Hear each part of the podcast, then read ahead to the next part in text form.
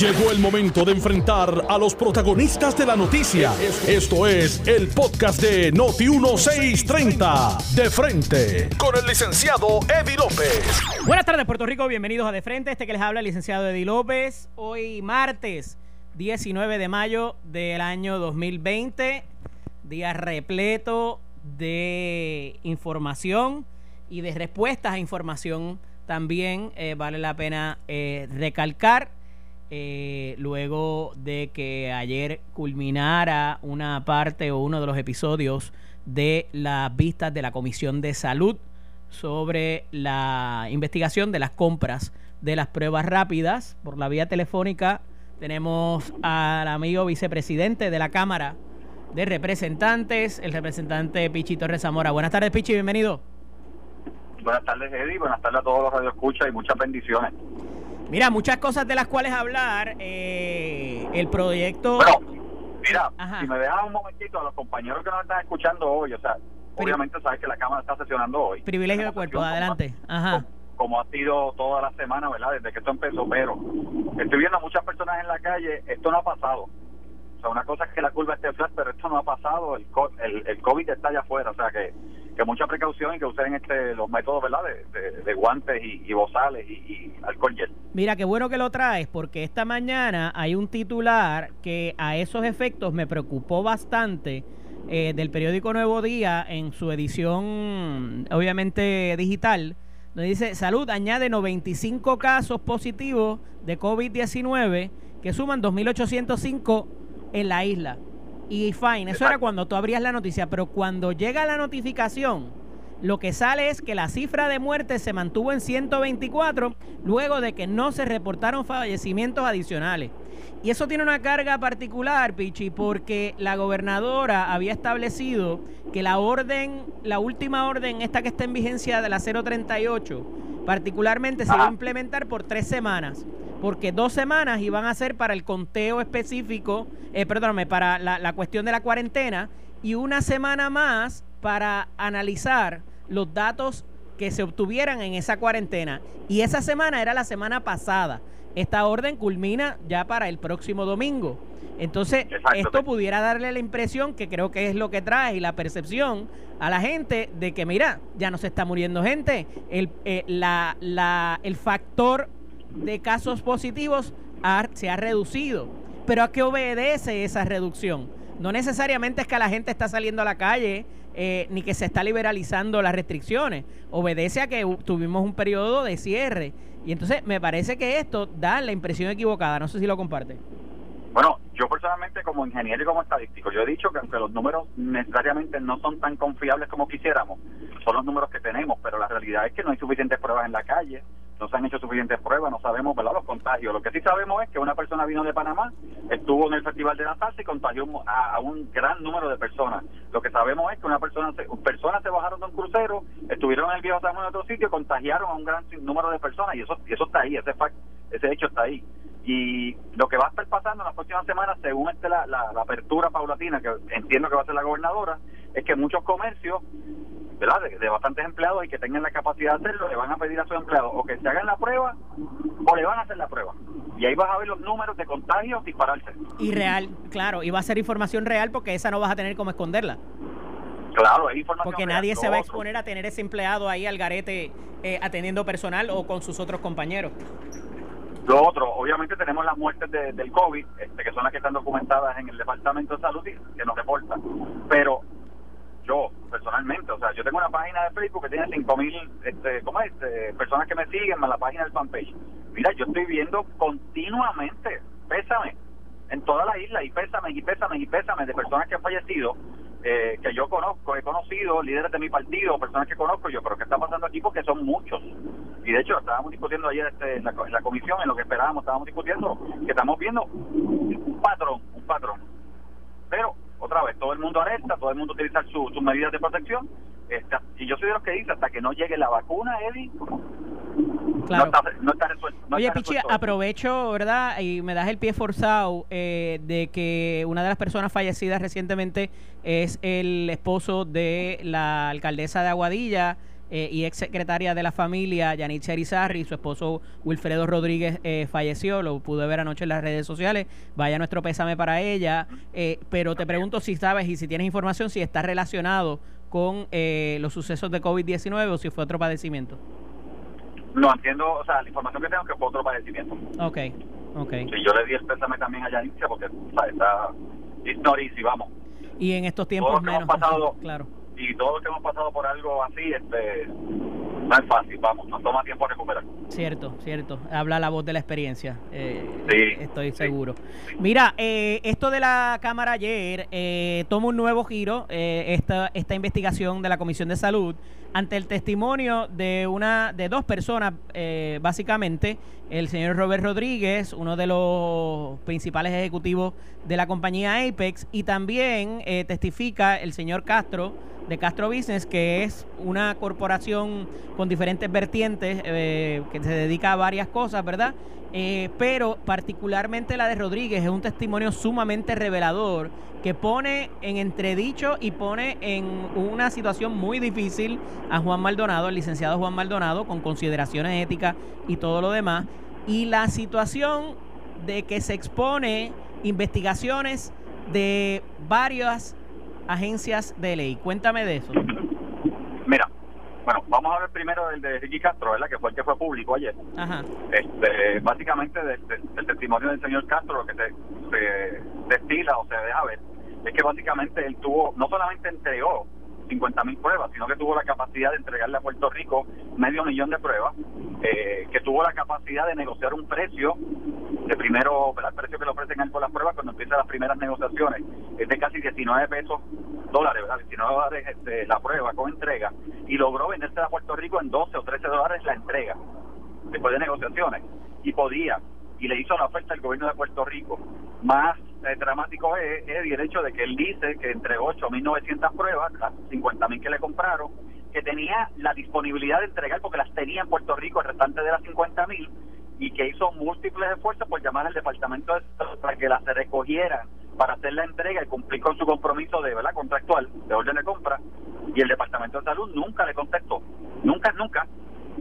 Así que él, teniendo las pruebas, lo que hizo fue que él lo dijo claramente, yo vendí las pruebas por necesidad a otras compañías que no necesitaban y estoy en la espera de que el Departamento de Salud me diga cuándo para hacerle llegar disponibilidad que falta. Y eso es relevante. Súper relevante porque eh, el asunto de que no las hubiera disponible o que había que pagarlas más caras, evidentemente eh, se expone una necesidad de que fuera a un suplidor particular y a un precio particular. Y alguien tiene que haber tomado esa decisión.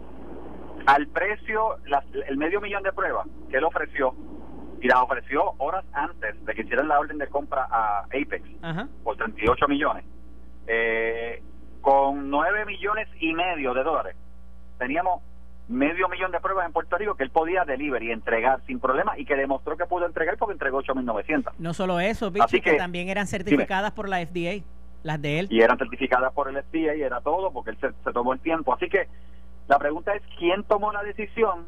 Porque obviamente en ese trayecto alguien toma la decisión de contratar a Apex y el millón de pruebas pero esa persona sabía, porque él lo envió y lo documentó y lo, probó en la, en la, en la, en, la deposición probó que le había enviado una comunicación, mira, además de lo que me compraste, tengo la posibilidad de entregar medio millón que salen a 19 dólares con entrega eh, y ganancia, de hecho, o sea, entrega y ganancia. Sí. Y, o sea, y obviamente certificada. Wow.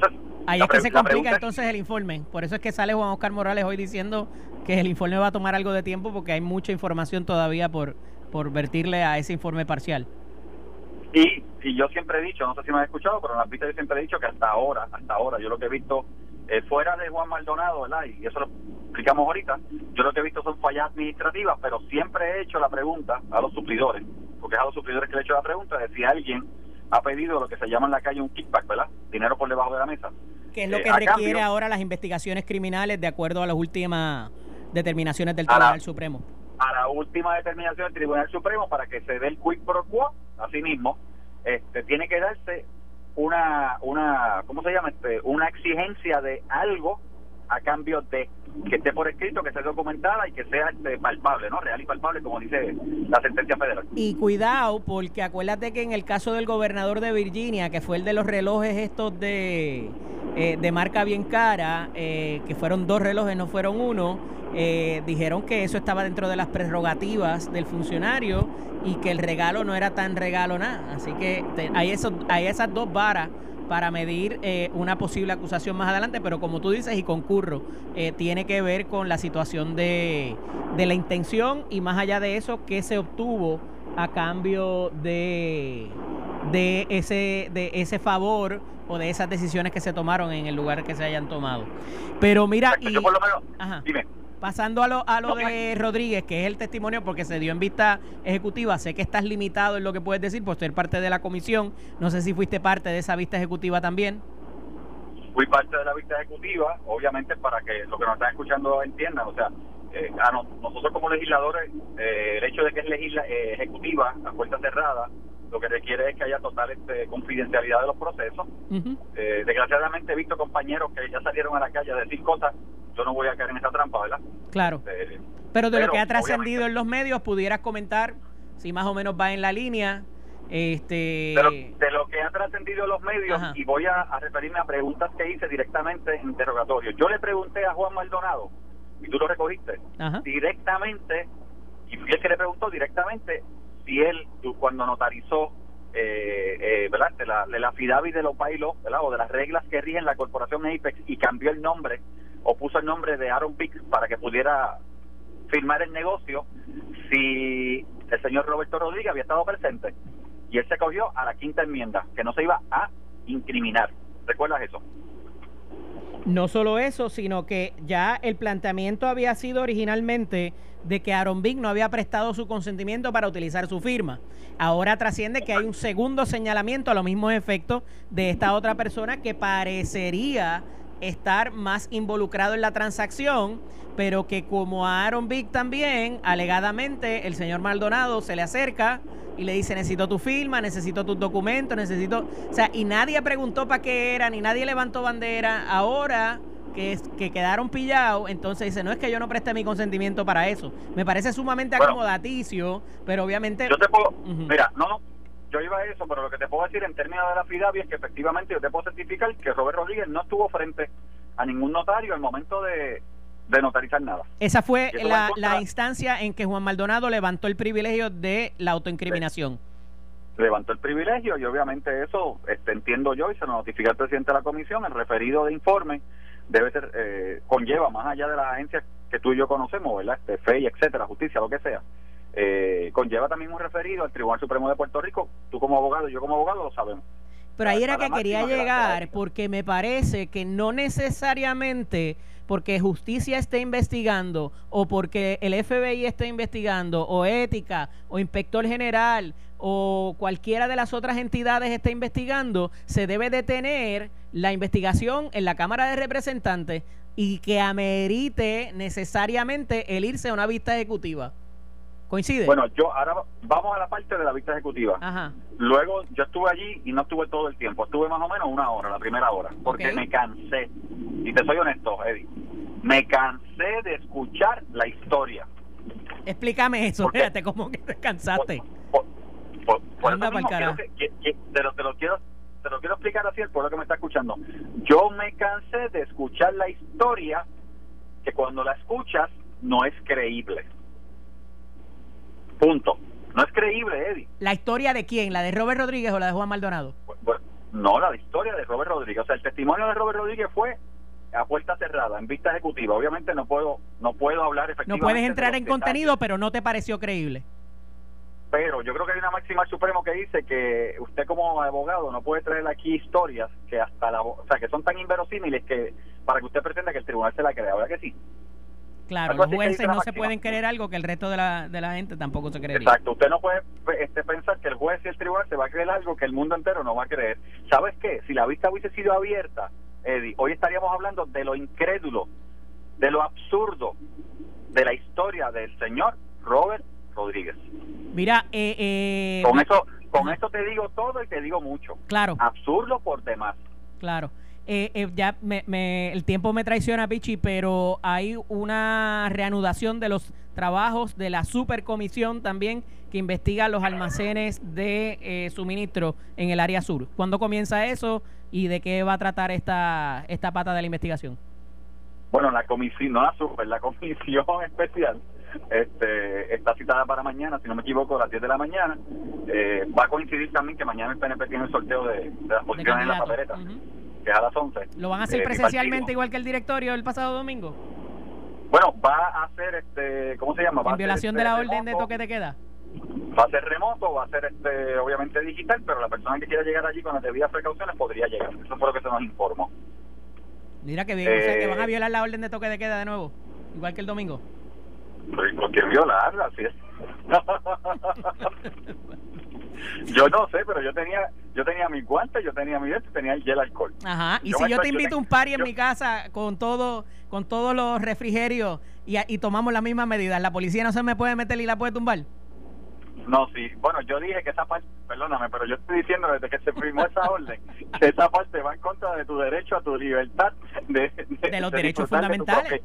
de los derechos fundamentales y de disfrutar de tu propiedad. Es tanto así que el, el- secretario de me justicia cayeron y me cayeron encima. es tanto así que el secretario de justicia se expresó que iba a incidir sobre las autoridades que pretendieran infringir sobre los derechos fundamentales. William Barr. Claro, pero pero mira, fu- fuera, fuera de eso, si fuimos citados mañana a las 10 de la mañana, entiendo que está citado el, el secretario interino del Departamento de, de la Familia. Recuerda que durante la investigación de nosotros, una de las cosas fue que se investigó también los suministros eh, que entregó a CEF eh, en, el, en el área sur y la posibilidad de que políticos hubiesen interferido con entrega o no entrega. Eh, y a preguntas mías también, la secretaria de Justicia, eh, en la vista fue que dijo que había dos investigaciones corriendo. Una investigación, que es la- el famoso informe aquel que, que escondían, que después logró descubrimos que no era informe nada, que no decía nada. Sí. Que ahí nos quedamos con COVID, con, perdón, con el COVID. Y, y que había una investigación sobre eh, de justicia sobre eh, los, eh, la entrega de, de- de víveres o materiales por hacer. Eh, el informe de familia, que ya se, se liquió, dice mucho. Obviamente la señora Surima eh, salió del departamento, pero obviamente el Departamento de Justicia debe estar investigando esto. Esta parte de la investigación de ustedes en la supercomisión va detrás de Surima Quiñones para hacerle justicia Eh, a no. condenarla. con- No, la supercomisión no, la comisión especial, y para llamarla con nombre y Pero es que correcto. participa todo el mundo, es una supercomisión, ¿no? No, no, no, no. Esa comisión solamente los que están este appointed, este, designados por el presidente son el presidente, el portavoz como presidente, eh, Aguiló, yo como vicepresidente de la comisión, José Aponte como secretario de la comisión, María Milagros Tata Charboniel, Belle Santiago, eh, entiendo que Tatito y Los portavoces, Denis Márquez, Tatito, me Sí, imagino. Y ya, esos son los que están. Pero obviamente no vamos detrás de nadie, vamos detrás de la verdad. O sea, y, y yo siempre dije y he dicho claramente que parte de, esto era lograr este. que Primero, que hay que aceptar que fuimos ineficientes en la respuesta del terremoto de enero eh, y que teníamos que provocar, entender qué pasó para provocar este mejores pro- procesos. Yo puedo decir, o sea, el último temblor que tuvimos hace semanas atrás fuerte, yo puedo decir que el gobierno central, el Ejecutivo, reaccionó correctamente. O sea, en horas ya estaba en Ponce, en horas estaba verificando eh, río de represa, en horas estaba verificando puentes. Sí, el problema es lo que pasa después en los días subsiguientes, Pichi. Sí, siempre, lo sabemos. siempre ha sido ese. Todavía estamos siempre después, pero por lo menos fue rápida, contrario a la del Día de Reyes. Licenciado José Torres Zamora, representante, gracias siempre por estar disponible para nosotros aquí en De Frente. Un abrazo. Bendiciones siempre, Eddie. ¿Cómo no? Era el vicepresidente de la Cámara de Representantes, Pichito Rezamora. Vamos a ir a una pausa. Cuando regresemos, hablamos con el licenciado Miguel Hernández y Vivoni a comentar eh, los asuntos más recientes. Vamos a la pausa, regresamos en breve. Estás escuchando el podcast de Noti1, de frente, con el licenciado Eddie López. Estamos de regreso aquí en De Frente. Este que les habla el licenciado Eddie López. Tuvimos en el primer segmento hablando con el licenciado y representante, vicepresidente de la Cámara, Pichito Rezamora, acerca de varias instancias sobre lo ocurrido y acontecido ayer en la vista pública y ejecutiva que se dio con motivo de la investigación de el no, en la 10 no tengo nada, tengo a alguien en la 7. ¿En la 7? eh, con eh, la investigación de, los, de las compras de pruebas rápidas de, de COVID-19. Y esto cada vez toma un giro más distinto de hacia donde iba la situación originalmente. Eh, por otra parte, continúa la, la, la propagación quizás y la adoctrinación para el famoso referéndum. Es un referéndum y no un, plebiscito, eh, por razón de que se va a contestar con un sí o con un no. Ayer, y le doy el crédito a quien crédito merece, el, el profesor Ángel Rosa explicaba la diferencia en su espacio interactivo eh, sobre el plebiscito. Requiere varias, eh, varias alternativas para la contestación de, algún, de alguna situación. En el caso de si es sí o no, pues es un referéndum. Y a esos efectos, pues las dos posibles alternativas es un sí o un no. Y en particular, pues tiene que ver con eh, la estadidad per se.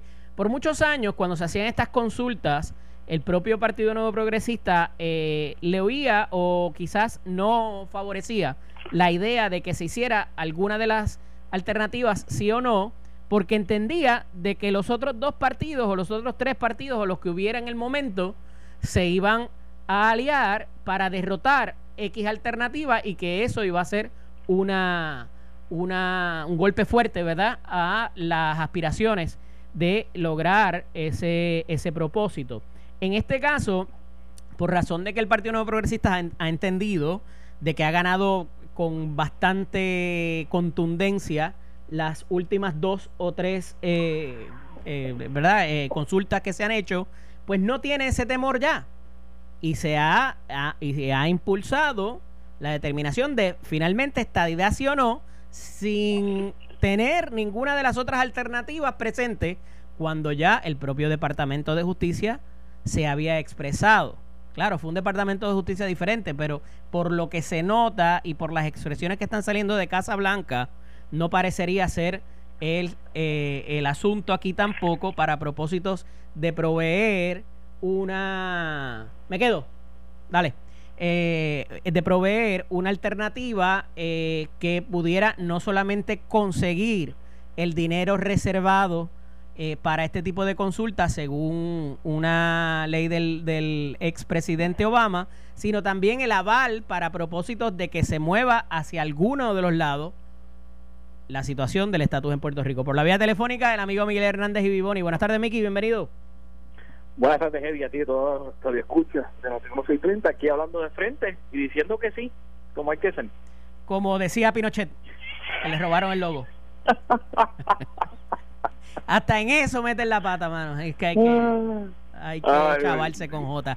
Mira, eh, no, este, me parece interesante, eh, ah, no sé si escuchaste el preámbulo que hice en términos de que históricamente eh, se había oído, oye, y pasó con el Partido Popular también, en términos de él ha sí o no, ¿verdad? O él ha mejorado sí o no, porque entonces dice, se me va a unir el PNP y el PIB, o cualquiera otras ramas anexas del PIB, a derrotarme mi, mi, mi, mi fórmula. Y, y, yo no quiero eso y no voy a permitirle. Entonces, recuerdo que una posición del fenecido Héctor Ferrer, que en paz descanse, el amigo de Héctor Ferrer, fue el primero dentro del Partido Popular que dice, pues vamos para esta idea sí o no, a ver si el gas pela. Y de inicio el, el Partido Nuevo Progresista dijo como que no, pero espérate, porque y no se abrieron a esa idea. Es después, con el pasar de ciertos años, que ahora abrazan la idea, la colocan en legislación, la pasan, la aprueban y la gobernadora la firma y trasciende eh, cómicamente que ambos partidos, tanto el Partido Popular Democrático como el Partido Independentista y sus ramas anexas, eh, entienden que no, eso de una coalición no se va a dar nunca. Todos favorecemos el no y enviamos cartas a favor del no, pero no nos vamos a aliar para derrotar a nadie. Oye, está pasando como quiera. ¿Cuál es la estupidez? No estamos a favor de X, Y, Z. Punto y se acabó. O sea, no es que van a estar en el mismo partido, ni que van a votar, ni que van a hacer estrategias conjuntas inclusive, pero la realidad práctica es que eso es lo que es. ¿Cómo tú lo ves? Mira, como diría, había dicho en un momento dado eh, eh, y me hago eco de sus palabras, eh, la salamandra y los y los celadores suben palos y no son lo mismo. Así que eh, la, la realidad es que se pueden hacer y buscar este formas de coaliciones porque están buscando el se mismo ve se ve que has estado guardado demasiado tiempo. El dicho lo que dice es los lagartijos trepan postes y no son electricistas lo mismo. Estás completamente dale dale dale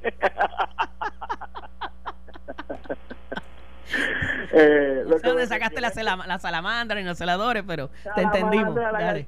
se arrastra. ¿Quién tiene que ver eso con la estadidad, sí o no? No, no, lo que me refiero es que, que estabas hablando de que ninguno, no quieren hacer coaliciones el Partido Popular y el Partido Independentista. Eh, ya el presidente de, de, la Comisión Estatal de Elecciones había dicho que hay solo un representante de la opción. eh, así que puede ser una coalición o uno de los dos. Tienen que decidirse. Y la realidad es que quieren derrotar a la estadidad. Y muy bien lo dijo José Fernández Mayoral. Esto es un plebiscito estadidad o independencia, punto. Porque son las únicas opciones reales a nivel internacional que están aceptadas para un proceso de descolonización y, bueno, de pueblo. Bueno, Juárez, eh, porque recuerda lo que pasó en el 98. recuerda la que sí, sí, independencia tiene otras este, acepciones que es la República Asociada, pero el ELA... No, no, no, no, no, no, yo estoy de acuerdo contigo en cuanto a eso, pero pudiera haber una tercera opción. ¿Cuál es la tercera opción? Como hubo en el 98, ninguna de las anteriores. Ay, pero por el amor a Dios, los, los inmovilistas, los que nunca quieren resolver nada. Ajá. Esos son los que los que quieren permanecer en el status quo. Pues, mira, digan que quieren permanecer, quieren seguir siendo colonia y díganlo libremente. Pero realmente para poder lograr la definición eh, final de, de lo que es la relación política de Puerto Rico, la libre determinación, hay dos opciones que tienen que decidirse. Y obviamente, pues, eh, tiene que ser estabilidad sí o no. Y yo creo que en, en su momento, creo que fue en el 2017 la última vez, el que en paz descanse, Héctor Ferrer lo argumentó inclusive ante las Naciones Unidas, eh, que deberían apoyarse un proceso de estabilidad sí o no. Y así lo han hecho en los estados, eh, tratando de, de, lograr los últimos territorios, de lograr la estabilidad para sus, para sus distintos territorios eh, un proceso de libre determinación. Así que nosotros los estadistas no tenemos problemas, no tenemos miedo, vamos para adelante y que el pueblo tome la determinación. No hay que estar buscando eh, ninguna excusa y tratando de decir de, romper papeletas ni de buscar coaliciones.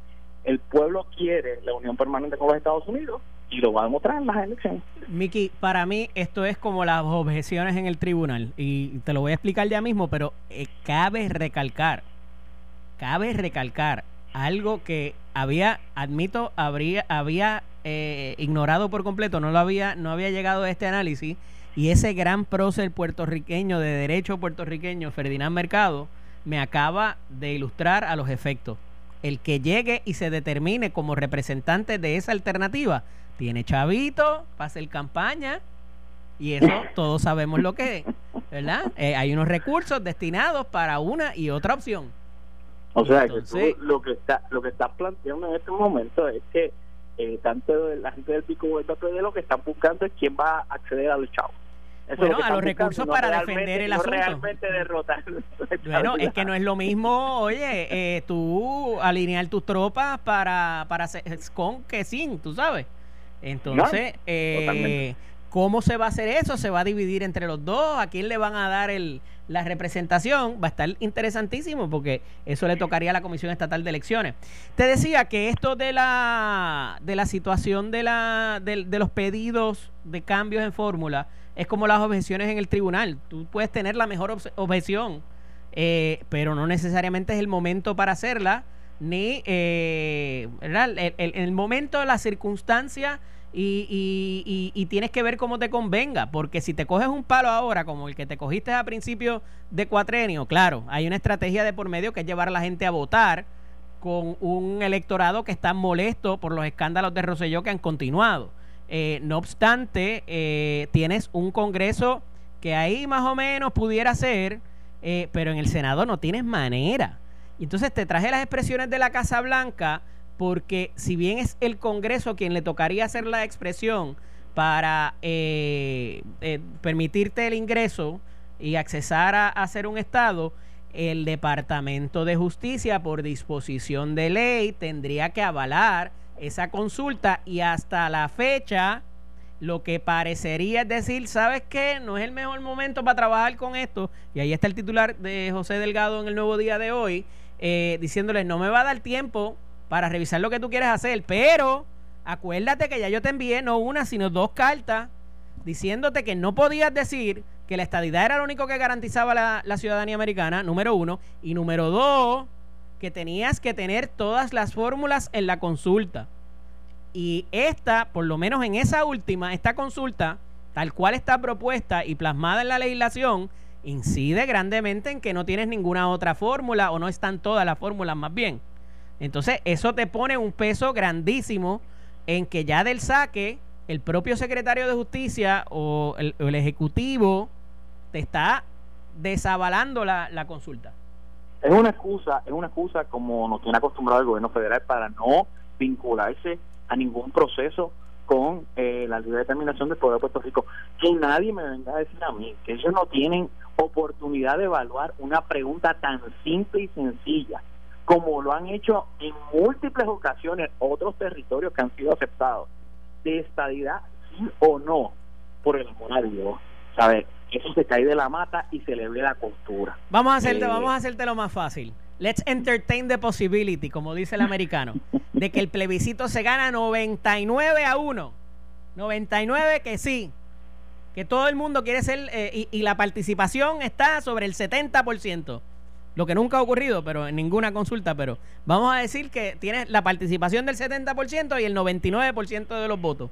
¿Qué tú crees que va a hacer este Congreso? ¿Qué tú crees que va a hacer este presidente con ese pedido? En honestidad. Ahora mismo, Ahora con mismo. honestidad, Ajá. nada. Acuérdate que el presidente va a cambiar en noviembre cuando se dé el plebiscito, igual que el Congreso. Así que no va a hacer nada. ¿Quién va a ganar de Biden? En serio. No sabemos, Oye, no yo, soy remo- yo soy demócrata abiertamente, pero me parece que no hay ninguna posibilidad de que el presidente cambie. O sea, hasta Bueno. hoy a las 2, a las 1 y 48 de la tarde, Eh, hoy martes bueno, 19 de mayo, a menos que se vaya preso o, o, o, ¿verdad? O pierda la vida. este, vamos, vam- vam- vamos a ver, vamos a ver qué pasa. yo no Vamos veo eso pasa. pasando. Pero, pero el Congreso va a cambiar. Eh, esa es la realidad. Ahí hay, este, va a haber múltiples elecciones en noviembre. Así que ese Congreso, como tú planteaste la pregunta, no va a hacer nada, pero el próximo Congreso tendrá una responsabilidad grandísima de Sí. trabajar con el proceso de descolonización del pueblo puertorriqueño. Y ese resultado, eh, yo creo que hay que utilizarlos en todos los organismos internacionales. Que tampoco ha producido nada históricamente para uno u otro lado. Pues mira, yo, hay que seguir. Ni la ONU, seguir. ni la OEA, ni la madre de los tomates ha hecho que nadie se mueva. Porque la realidad hay es que. Estados Unidos controla esos organismos y nadie les va a hacer ni tan siquiera eh, mella de que se sientan avergonzados por mantener eh, eh, una colonia, que, que es lo que se ha tratado de traer por uno u otro bando. Eh, no que obstante, hay que continuar con la presión.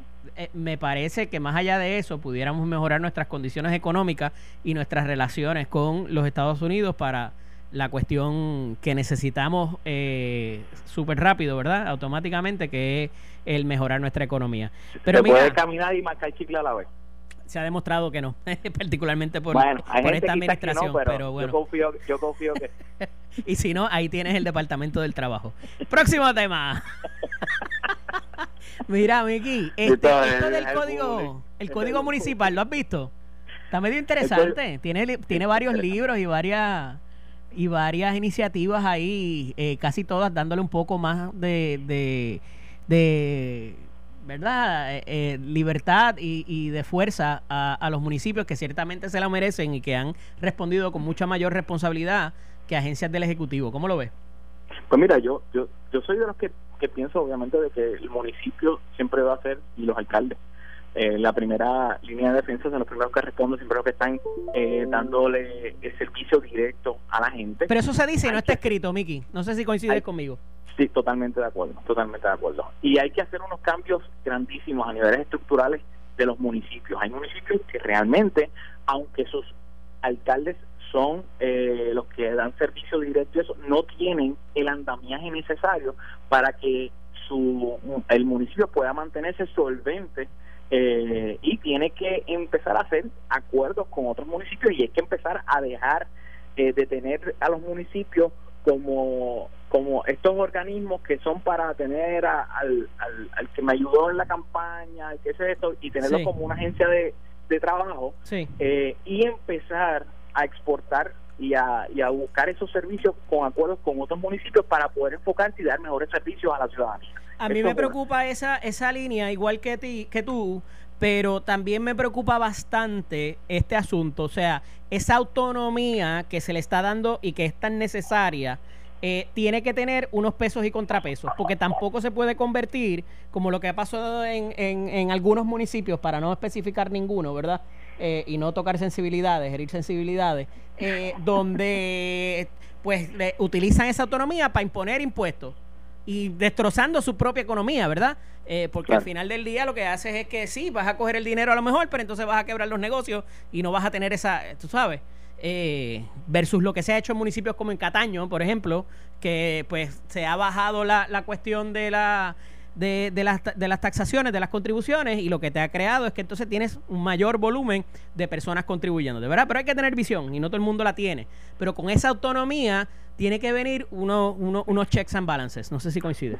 totalmente de acuerdo, coincido contigo y darle unos límites en, en términos de hasta dónde puede llegar ese, ese límite de imposición por parte del municipio, porque el municipio sigue siendo criaturas del Estado eh, y aunque se les dé una mayor autonomía, siguen siendo eh, una creación y dependen de lo que es el Estado. Así que yo creo que, que, es importante delimitar hasta dónde pueden llegar eh, en términos impositivos para no eh, seguir socavando lo que es la, la base contributiva eh, del pueblo puertorriqueño y de los mismos municipios, eh, afectando los servicios que se puedan dar. Eh, en términos de lo que se puede hacer y mayor flexibilidad para hacer negocios, para hacer controlar lo que es sus jurisdicciones, en términos de fomentar su desarrollo socioeconómico, pues yo creo que eso es formidable y se está esperando desde hace muchos años. Definitivamente. Mira, y ya para concluir, lo de soltar los presos ahí al garete, ¿qué te parece? Tres medidas para lo mismo. No, no, es broma, no es garete. Este, pero me parece que se ha traído por los pelos, por los pelos y lo hago con toda la alevosía, eh, porque me parece que en esas tres legislaciones eh, el senador Martínez Maldonado ha demostrado una gran responsabilidad eh, haciendo unos señalamientos de a quién sí y quién no pudiera ser seleccionado, no solamente por razón de lo de la pandemia, Miguel, sino también el asunto de la última determinación del caso eh, de Ramos versus Luisiana eh, en términos de eh, quién pudiera estar sujeto a la cuestión del nuevo juicio por no haber sido unánime el veredicto de su jurado y hasta dónde llega porque está la gran interrogante can we go back verdad es pudiera hacerse retroactivo y un poco eso queda abierto en, en la determinación del Supremo entonces, eh, eh, me parece que hay, que ejercer una gran responsabilidad y en el texto de estos tres proyectos así lo ha hecho el senador Martínez Maldonado. Totalmente, totalmente de acuerdo y yo creo que es importante, como tú dices, no solo ver este asunto desde, desde la perspectiva de lo que nos estamos enfrentando en el día de hoy, que es la pandemia, sino también de históricamente el sistema de corrección no ha cumplido a cabalidad con lo que es su encomienda principal, que es la rehabilitación y la reinserción de, de estos a, la sociedad una vez terminan de cumplir eh, sus condenas. Eh, yo creo que hay que cambiar y buscar otras alternativas que permitan eso. Y que yo creo que es una línea que hay que estudiar, que obviamente eh, se dé la discusión y que se presente para poder eh, trabajar nuevas medidas y nuevas formas de trabajar con, con la población correccional. En efecto. Mira, el lunes hay apertura de algunos negocios. Esperemos que uno de ellos sea eh, para poder buscar nuestros suministros de los viernes. Eso es uno, y obviamente eh, para poder uno recortarse. Ah. pero yo creo que digo y, no es y no es hangueo ni es verdad porque obviamente eso no va a pasar pero este uno poder tener los suministros en su casa para actuar responsablemente no te preocupes por eso tenemos para cubrirte hasta que abran la próxima semana. ah María agradecido un abrazo Miki hablamos el jueves siempre mi hermano el licenciado Miguel Hernández y Vivoni, aquí en De Frente. Esto fue el podcast de Noti1630. De Frente, con el licenciado Eddie López. Dale play a tu podcast favorito a través de Apple Podcasts, Spotify, Google Podcasts, Stitcher y notiuno.com.